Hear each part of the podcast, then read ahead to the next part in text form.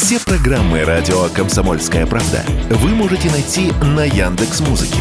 Ищите раздел вашей любимой передачи и подписывайтесь, чтобы не пропустить новый выпуск. Радио КП на Яндекс Музыке. Это удобно, просто и всегда интересно.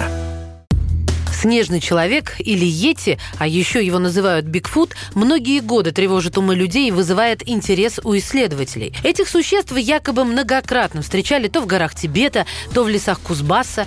Йети описывают как поросшее шерстью крупное, прямоходящее человекоподобное существо. Почему появляются многочисленные мифы о существовании снежного человека, но никогда никаких доказательств не было, кроме рассказов якобы очевидцев? С точки зрения науки сложно доказать, что чего-то не существует.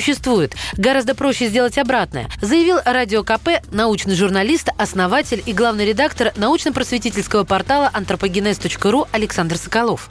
Где-то может быть. То есть теоретически. Понятно, что в любом случае это очень маловероятно. Но в каких-то местах, где просто людей очень мало, где непролазные леса, джунгли, какая-то там Амазония, что-то вот такое. Там теоретически теоретически что-то может быть. Поэтому как бы теоретически это возможно. Осталось показать это на практике.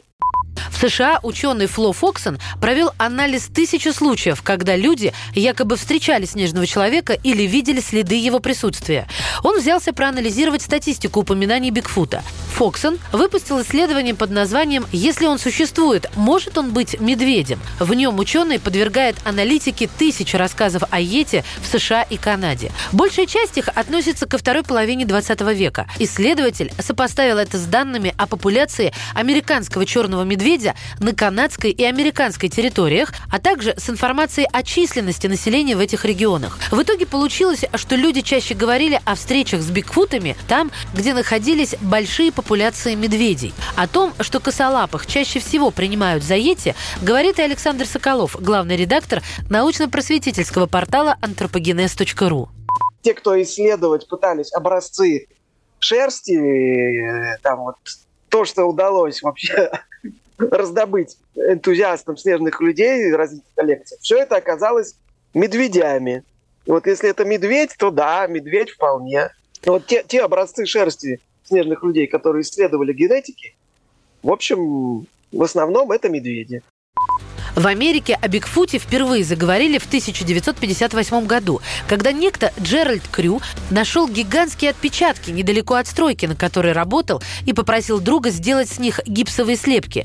Об этой истории написали все крупнейшие издания. Крю стал знаменитостью, а Бигфут – одной из самых модных тем. Однако позже выяснилось, что отпечатки предполагаемого снежного человека были просто розыгрышем, который устроил брат руководителя стройки.